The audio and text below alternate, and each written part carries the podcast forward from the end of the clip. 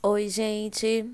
Bom, eu vou começar a gravar para vocês então um podcast, tanto de pesquisa em moda quanto de história, para ficar um pouco mais claro até algumas alguns conceitos, algumas partes da literatura, para ficar mais claro a respeito dos assuntos que nós vamos tratar.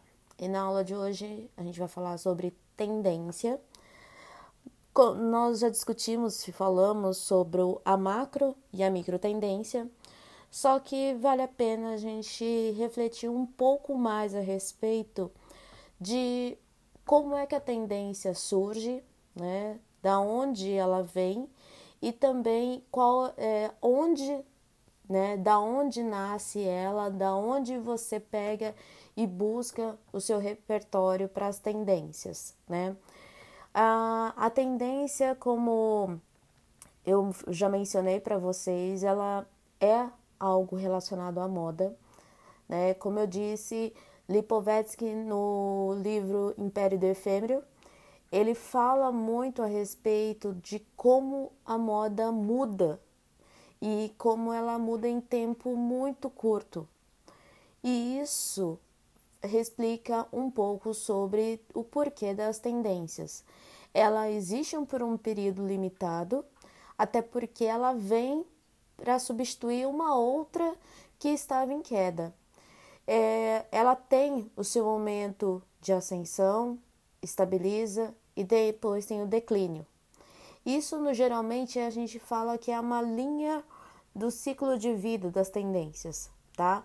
E se a gente for observar então, ela é algo que é para chamar a atenção.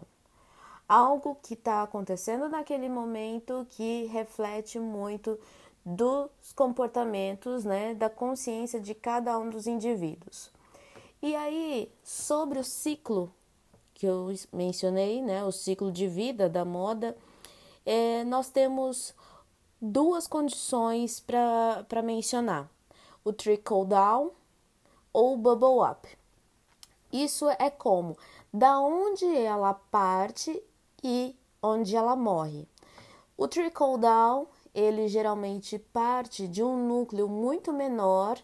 Isso nós temos uma celebridades, né, pessoas de grandes referências, pessoas que estão em, é, em ascensão ou elas estão no, num, num ponto de vista mais notório, tá? Então, se você for ver, o trickle down ele parte de um grupo, de um nicho muito pequeno e vai expandindo. Então, nós temos os primeiros seguidores, depois nós temos aqueles que acompanham notícias, é, ve veículos de comunicação, depois as vitrinas é, acessam essa informação e ela passa a ser um elo de comunicação para depois ser o consumo de massa para ir para o mercado popular. O bubble up ele, ele segue o movimento contrário. Ele parte de grupos específicos, só que observando a rua, tá? Começa por grupos específicos, ganha o mercado e que dá um nome a esse estilo. As revistas observam e atentam muito bem. Depois, o público mais fashion né, procura por esses artigos e até mesmo dá o seu caráter para cada uma delas. E depois, as lojas de luxo assumem tá, essa posição. Se eu for né, ganhar uma, uma, um aspecto mais do estilístico, né, que é da onde vem o nome do estilismo, é, isso é uma das coisas que nós temos que mudar até mesmo o ponto de vista de como é que nós até mesmo falamos, né? O estilista ou o designer, né? O estilista, ele é uma, aquele que lança um pouco mais de tendência, ele tá olhando ao comportamento, mas ele, ele só esboça, ele só emite os, os modelos, padrões, mas ele está muito mais preocupado com os modismos, ok? Então, o designer é aquele que pensa em projetos, ok? Então, só para elucidar um pouco melhor sobre essa tema, esse tema, tá? Então, qual que é um, um dos grandes desafios de se trabalhar com tendência? Como é que você faz para captar os sinais do presente e antecipar o futuro?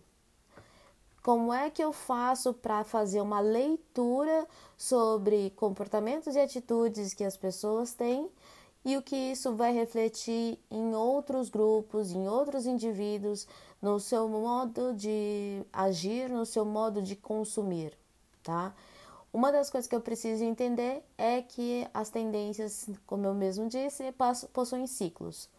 Nós temos aquelas tendências que são mega tendências, elas têm um escopo muito mais global, tem as macro trends e as micro trends. As macro trends elas têm uma questão muito mais comportamental, que dura em torno de 5 a 10 anos, e as micro trends de 2 a 5 anos. A mega tendência, eu estou vendo a questão do comportamento, que é a macro tendência, tá? E uma das coisas que vale a pena nós prestarmos muito atenção é o seguinte: é, por que, que normalmente é, nós observamos é, o mercado internacional, né? O, vemos uma busca pelo internacional para observar o que as passarelas né, de Nova York, Paris, Milão né, produzem e como é que isso se reflete em nós. É, eles têm uma coleção à frente da nossa, tá? Mas isso não basta somente para pegar e ver como isso reflete no, no desenvolvimento de produtos brasileiros. Primeiro, nós somos tropicais, né? Somos de clima tropical. Não é tudo o que eles produzem que isso reflete no nosso no nosso modo de consumir, no nosso modo de usar uma, uma, uma vestimenta. Então, nem sempre o que o mercado internacional produz é uma coisa que nós vamos ter que refletir diretamente, tá? Então tem que deixar muito claro e até mesmo é, algo que se você for tentar colocar no mercado agora brasileiro, o brasileiro ainda não assimilou. E normalmente o público em massa tem medo de usar aquilo que ele pode, é, se ele for usar naquele momento, daquela forma, ele pode se sentir ridículo ao usar. Por isso, você normalmente prepara as pessoas primeiro para aquela tendência de consumo, para só então, posteriormente, você aplicar ela diretamente. Você tem que ir preparando as pessoas, porque quando você insere algo que é foge né, do, dos padrões que normalmente nós utilizamos, ela pode assustar e a pessoa pode não identificar como sendo dela. Por isso, você tem que analisar muito bem quais são os elementos para depois eu dar um direcionamento, tá? Então, as tendências elas sempre vão se atentar nos aspectos que como é que a, as pessoas estão agindo, como é que o setor econômico está sendo visto e como isso tudo está refletindo nas emoções de cada um. Então, um dos, um dos, uma das pesquisas mais importantes que nós precisamos entender é público-alvo, tá? Porque cada público vai ter o seu comportamento de consumo eu preciso entender qual é os padrões que aquele, aquele, aquele consumidor tem e como é que eu posso transformar isso em oportunidade. Por isso que na aula passada, e novamente eu vou enfatizar, são os Zeitgeist, né, o espírito do tempo, porque eu preciso estar atento justamente em qual modelo de consumo, de comportamento eu consigo aplicar ao meu negócio? Eu consigo, como é, mapear esse espírito do tempo para que isso se reflita positivamente numa forma de comércio, tá? Por isso, sempre atentes uh, aos meios que uh, as atitudes que os indivíduos tenham e também né, o que, que se torna dominante naquele processo, naquela, naquele contexto, tá? Posteriormente a isso, tá? É, eu tô colocando junto para vocês um, um, uns slides para vocês irem acompanhando até mesmo com esse áudio, tá? Mas uma das coisas que a moda mudou muito é como ela faz leitura da, das ruas. Porque até então, se vocês forem atentar e observar, a, no, a, no final do século XX, né, nos anos 90, até os anos 90, quem é que ditava o que as pessoas iam vestir? As marcas. As marcas ditavam muito, as pessoas assimilavam isso no consumo de massa e normalmente você engolia aquilo, né? Porque você via o que estava na moda e refletia isso nos produtos. Já há algum tempo, se vocês observarem quem é a quem são as pessoas que ilustram capas de revista, pessoas que estão presentes em desfiles de moda, até mesmo pessoas que estão ali naquelas primeiras fileiras dos desfiles, pessoas que estão dando suas opiniões, são indivíduos que são comuns do dia a dia. São profissionais de outras áreas, às vezes não têm relação com a moda, mas por que, que eu preciso ouvir elas? Porque são elas que estão consumindo aquele produto. É delas que eu tenho que ouvir aonde eu estou acertando e aonde eu estou errando. E eu preciso verificar justamente como é que está a formação desses indivíduos para que eu consiga antecipar as tendências, tá? E aí eu tenho que entender também o que são os sinais fortes e os sinais fracos, tá? Uh, os sinais fracos eles vêm muito rápido e vão rápido de uma mesma forma que vem, né? Geralmente você tem aquele que fala de boca a boca, né? Eles são volúveis, então aqueles tipos de indivíduos que eles tenham uma oscilação muito grande do que gostam. Quem está incluso nesse grupo? Os adolescentes, tá? Por que, que os adolescentes estão né, no hashtag FED? Porque eles estão presentes numa formação de identidade ainda. Então, eles ainda não sabem, não se conhecem muito bem, tá? Mas o importante para eles é que eles cheguem primeiro, né? Cheguem primeiro em várias etapas. Temos os, né, os sinais dos hypes, né? Eles são mediáticos, eles são movidos por aquilo que está acontecendo naquele período, pelo que as pessoas também estão gostando naquele período, mas principalmente pelo que a mídia está é, desenvolvendo a respeito de um determinado assunto. Eles são atraídos né, pelo que é mais chamativo pelo público. Aqueles que são né, os hashtag memes, que eles estão dentro de uma unidade de evolução cultural. É, as informações que eles detêm, as outras pessoas copiam e eles lançam né, na frente, o que gera uma propagação, porém não é algo fixo. Muda o que, que ele gera? apenas cópias, imitações, tá? Então, conceitos básicos sobre tendência. Eu preciso ter uma novidade, algo do qual as pessoas não viram até o momento. A tendência é que é algo que vai aspirar aquela novidade, que vai refletir no fenômeno para moda, tá? Mas fiquem atentos que não é só o vestuário, tá? Nós estamos falando moda como um fenômeno e essa explosão de informações, tá? Isso se reflete em outros produtos também. Então, como é que eu tenho que identificar, né, as tendências? O que, que elas têm a ver? Elas têm a ver com inconsciente coletivo, o reconhecimento dos padrões, tá?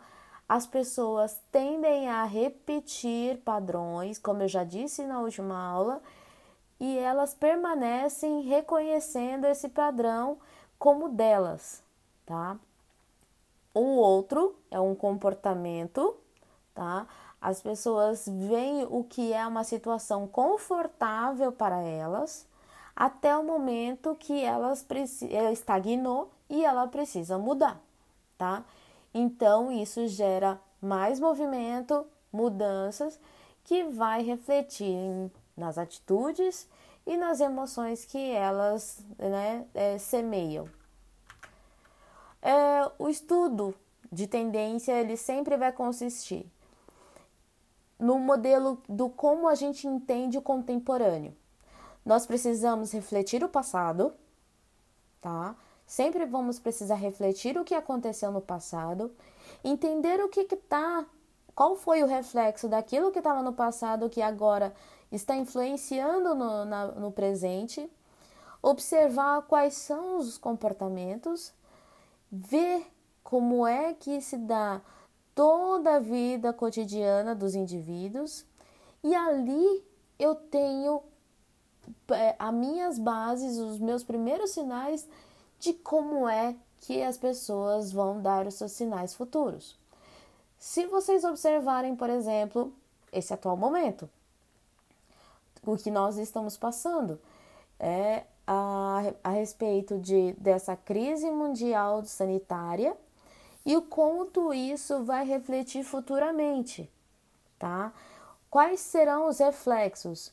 Os reflexos para os brasileiros será um, os reflexos para os americanos pode ser outro e para os italianos outro totalmente diferente.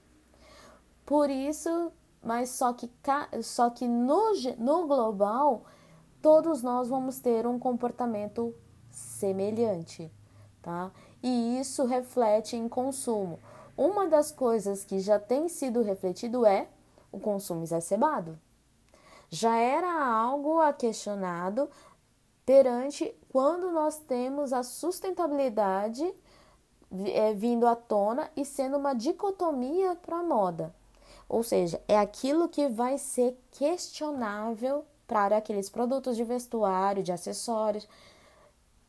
Tem um, um, teve um consumo em massa do, do, é, do que o indivíduo ele tinha necessidade de ter aquela informação, de ter aquele produto, eu preciso ter, eu preciso ter, eu preciso ter. Só que o ter virou acumulação. Essa acumulação é o que gerou um pouco mais do que era refletir qual era o papel da moda então. Ela estava sendo uma anti-sustentabilidade, né? E aí a difusão disso, né, se deu por várias outras empresas questionando movimentos como o Fashion Revolution, que veio para discutir várias crises em torno do, do setor têxtil, né, da parte de trabalho escravo, é, várias formas de crises que nós presenciamos e isso tem trazido justamente um reflexo para a forma como nós devemos pensar né? O repensar. Então, isso eu penso. Quem é que inicia a tendência? Nem sempre é uma mesma pessoa, tá? As tendências são criadas pelas pessoas. Então, eu tenho o trickle down, que é o efeito mais dinâmico, né? Eu tenho o trickle up, que ele é também dinâmico para cima, ou seja, eu tenho o trickle down das classes mais abastadas para a população em massa, o trickle up que é das ruas e ganha a notoriedade do mercado de luxo, e o trickle across, que é aquele que fica entre os dois, tá? Entre uma, uma parte que é das ruas e entre uma hierarquia que é do, das, das celebridades, do mercado de luxo, que chega também até o mercado popular. Então, se vocês acompanharem depois no modelo de difusão das tendências, nós temos não mais uma pirâmide, e sim um losango, tá? Que esse modelo diamante das tendências, onde a gente tem os trend creators, que são os criadores, trendsetters, que são aqueles geradores de, de tendência, trend followers, que são os seguidores, e o early mainstreamers, grupo de dominantes primários. Depois, para baixo, nós temos nosso grupo dominante que, dos mainstreamers, late mainstreamers, os retardatários, os conservativos, que são os conservadores, e o anti-innovators, são aqueles que não seguem o que a, as outras, o grupo em massa tem utilizado. Então, eu tenho desde um ponto mais alto, né, se eu for olhar para os Stranger Creators, que são os desejos de mudança e aceitação de novos estilos, há aqueles que estão lá, os anti-innovators, que não desejam mudança, que não aceitam né, a mudança de novos estilos. Eles são inerentes às mudanças mais drásticas, tá? E aí, se novamente frisando quais são, né, a larga escala ali, né, de porcentagem, eu vou ter um grau de innovators muito pequeno, né? Até chegar numa maioria, o Zillion Majority, 34%, ao Lady Majority, 34%, né? Até terminar nos Laggards, que são aqueles que não aceitam grandes mudanças. E novamente, eu tô, fiz uma série de lugares onde vocês façam as, as pesquisas de vocês. Mostrei aqui alguns sites especializados entre macro tendências, tá? Desfiles, vitrinas. Atentem muito bem a vitrinas. Elas dizem muito a respeito de como é que as pessoas se comportam, tá? Os cadernos de tendência, que foi aqueles que eu mostrei na última aula e vale muito a pena vocês refletirem a respeito e tem uma, uma série de outros elementos que eu posso utilizar. As revistas especializadas, aqui eu não estou incluindo tá, as revistas de publicação em massa. Essas daqui, essas revistas de de função mais especializada, ela tem um, é, um caráter muito mais técnico, né? Então, eu tenho a Blue Magazine, Close Up Fashion Taste, tem uma que aqui no Brasil chamada Costura Perfeita, vale a pena procurar a respeito da costura perfeita. Ela, se não me engano, ela era, ela era vendida a assinatura dela, mas tem alguns textos que são disponíveis online, então vale a pena procurar a respeito, tá? Ah, quando é viajar, né, viagens ao exterior, viagens a um determinado local, você tem que ir já sabendo o que você procura, tá? Você tem que ser algum lugar que você vai procurar a sua inspiração e também aguçar a sua, né, estimular a sua criatividade. Portanto, uma viagem ao exterior ela não deve ser uma viagem de férias, uma viagem de passeio. Ela é uma viagem com um propósito, tá? É você adequar cada passo que você dá na, na, naquela cidade, naquele local, para tirar informações, tá? É, as feiras. Existem uma série de feiras, né, que se vocês procurarem pelo calendário, eu vou tentar deixar disponível um calendário onde tem várias datas de várias feiras. Existem feiras que são muito específicas, né? Que ela, por exemplo, tem a, a, a Breton Butter. A Breton Butter é uma feira própria para jeans. Ela só trabalha com isso, então você lá fica sabendo quais são as novidades em lavanderia, em testes de tecidos, como é que você pode trabalhar de uma nova forma de, de tingimento, tá? Assim como tem a Petite Uomo, que tem a, a ela é mais voltada para crianças, então eu preciso ficar atenta também é, a algumas feiras, porque elas têm ali não somente uma feira de negócios, mas ela tem um grande ponto que é observar também como é que está as tendências de consumo. Os movimentos artísticos também vocês devem prestar muita atenção nisso, porque isso também demonstra qual é o caráter estilístico que está dominando aquele período, tá? Se a gente for observar hoje, vocês conseguiriam, por exemplo, me dizer, me enumerar um movimento artístico, por exemplo, que está sendo atentado né, a este momento. É, por exemplo, é, se alguém conhece, se alguém não conhece, aliás, Eduardo Cobra, vale a pena procurar saber mais a respeito desse artista brasileiro. Ele trabalha com grafite e se vocês observarem no, na cidade de São Paulo, existem vários prédios que têm a obra dele, tá? Vale a pena procurar. Aquela que tem no, na lateral do da fábrica da Cacau Show é do Eduardo Cobra, tá? Então, atentem muito bem as linhas, aos, a forma como ele representa a arte dele, porque isso tem muito a ver com, com como é que as pessoas estão sendo refletidas através da arte. É, outro momento é os aspectos históricos e os culturais. Quando eu falo de cultura, eu estou falando de tudo o que envolve ela: movimentos sociais, culturais, étnicos e principalmente os religiosos, tá? Isso tem muito correlação do que constrói as tendências, porque isso delimita várias cores, determina alturas de comprimentos, larguras, tá? Então, atentem também a isso.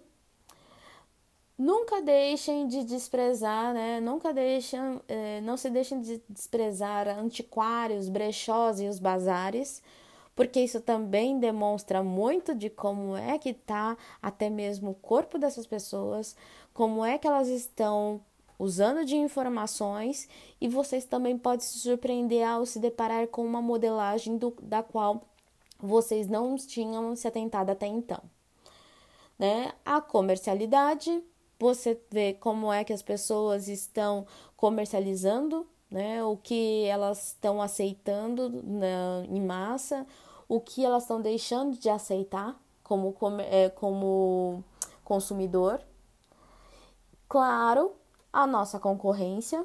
Sempre eu tenho que ficar atento ao meu concorrente, não porque é para copiá-lo, mas é para eu saber também é, o que, que ele está produzindo, o qual é o envolvimento dele e se ele também está atentando àquele público-alvo, se, se vocês vão ter um público-alvo em comum, eu tenho que me atentar ao que a concorrência está fazendo, tá?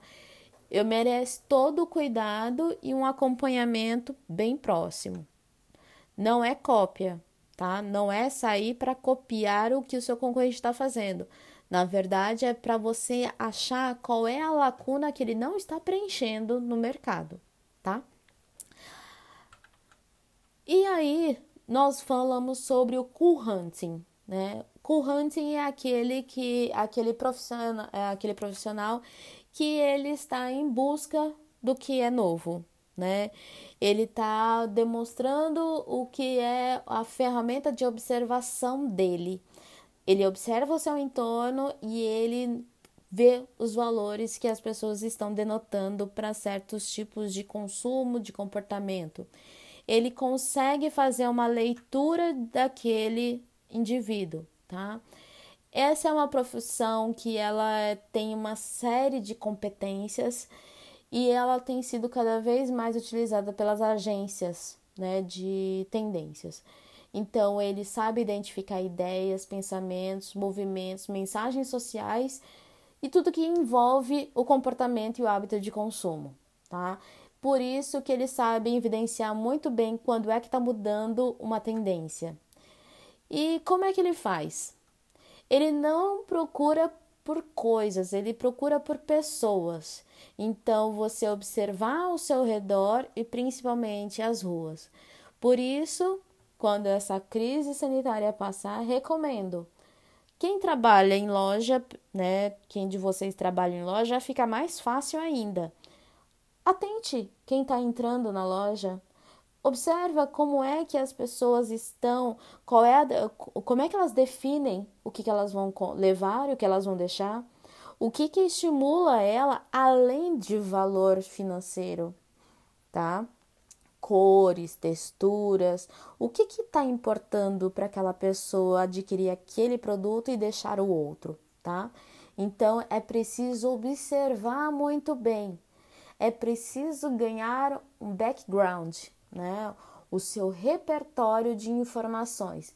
Então esteja atento não somente a comportamento, mas o que elas estão pensando, o que os jornais estão dizendo, o que estão levando as pessoas a ver certos filmes ou seriados, ou ouvir tal músicas, quais são os hobbies que elas estão adquirindo, qual é o contexto histórico, cultural daquela, daquele indivíduo, qual seria os aspectos de design e arquitetura que também envolve eles, porque isso tudo está correlacionado, músicas, né, aos livros que aquela pessoa lê. Então, se eu estou de olho num, num público, eu tenho que saber tudo que envolve eles. E aí você passa a nomear lugares do, dos quais fazem parte ou fariam parte do universo daquele indivíduo e ele, né, se relacionar muito bem. Por isso que algumas vezes alguma, algumas pessoas se sentem conectadas, por exemplo, a Nova York, a Londres, a Tóquio, a Milão, a São Paulo, ao Rio de Janeiro. Se vocês forem observar a Farm, a Farm é puramente carioca mas ela conquistou de uma certa forma um público fora do Rio de Janeiro porque ela levou a identidade do carioca para outros lugares. Uma identidade que ela soube vender muito bem para que as pessoas compreendam qual que é aquele universo e ver que as pessoas precisavam de alegrias, de estampas, de flores, de eh, animais que não fosse o animal print comum, né? Colocar outros animais nas peças que é, de certa forma de uma é, descaracterizado, né? Como o pavão, o macaco, um abacaxi, né? Colocar um abacaxi enorme como estampa central, de uma forma que não ficasse antiquado. Eles conseguiram colocar e produzir isso. Então, antes de tudo, precisa saber qual é a sua identidade e saber detalhar muito bem ela para que as pessoas também entendam que não basta só tendência você tá atento qual é a identidade da marca e quais são as tendências que cabe a ela transmitir, tá? Então, esteja atentos às feiras. Eu tô falando do abacaxi, então as feiras livres, ou que tem de gastronomia, comida.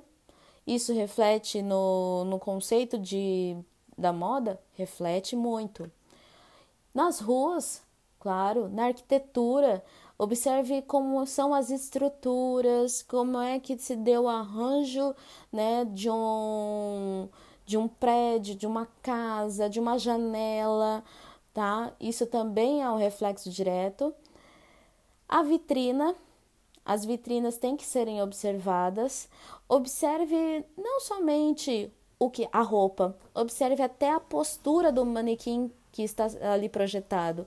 Se houver manequim também, isso também é um sinal, tá? Se não houver manequim, isso também é um sinal.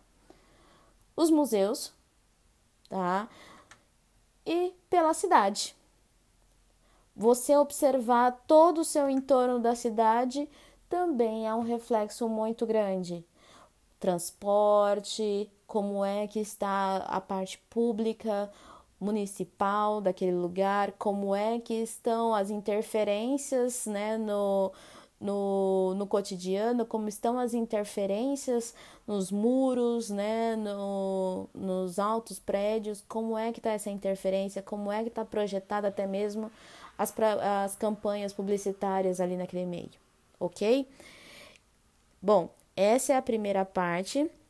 Nós vamos refletir um pouco mais profundamente na próxima aula, então espero que vocês estejam atentos. É, uma das coisas que eu, eu vou frisar para vocês: dúvidas, eu vou deixar um fórum aberto para que vocês tirem qualquer dúvida que vocês tiveram a respeito dessa aula. Se ficou algum termo desconhecido, né? Procura no dicionário também o que, que significa esse termo que eu disse, ok? E não deixem de me procurar para tirarem as suas dúvidas, principalmente para a atividade que eu vou passar posteriormente a isso, que eu vou deixar habilitado no site, ok?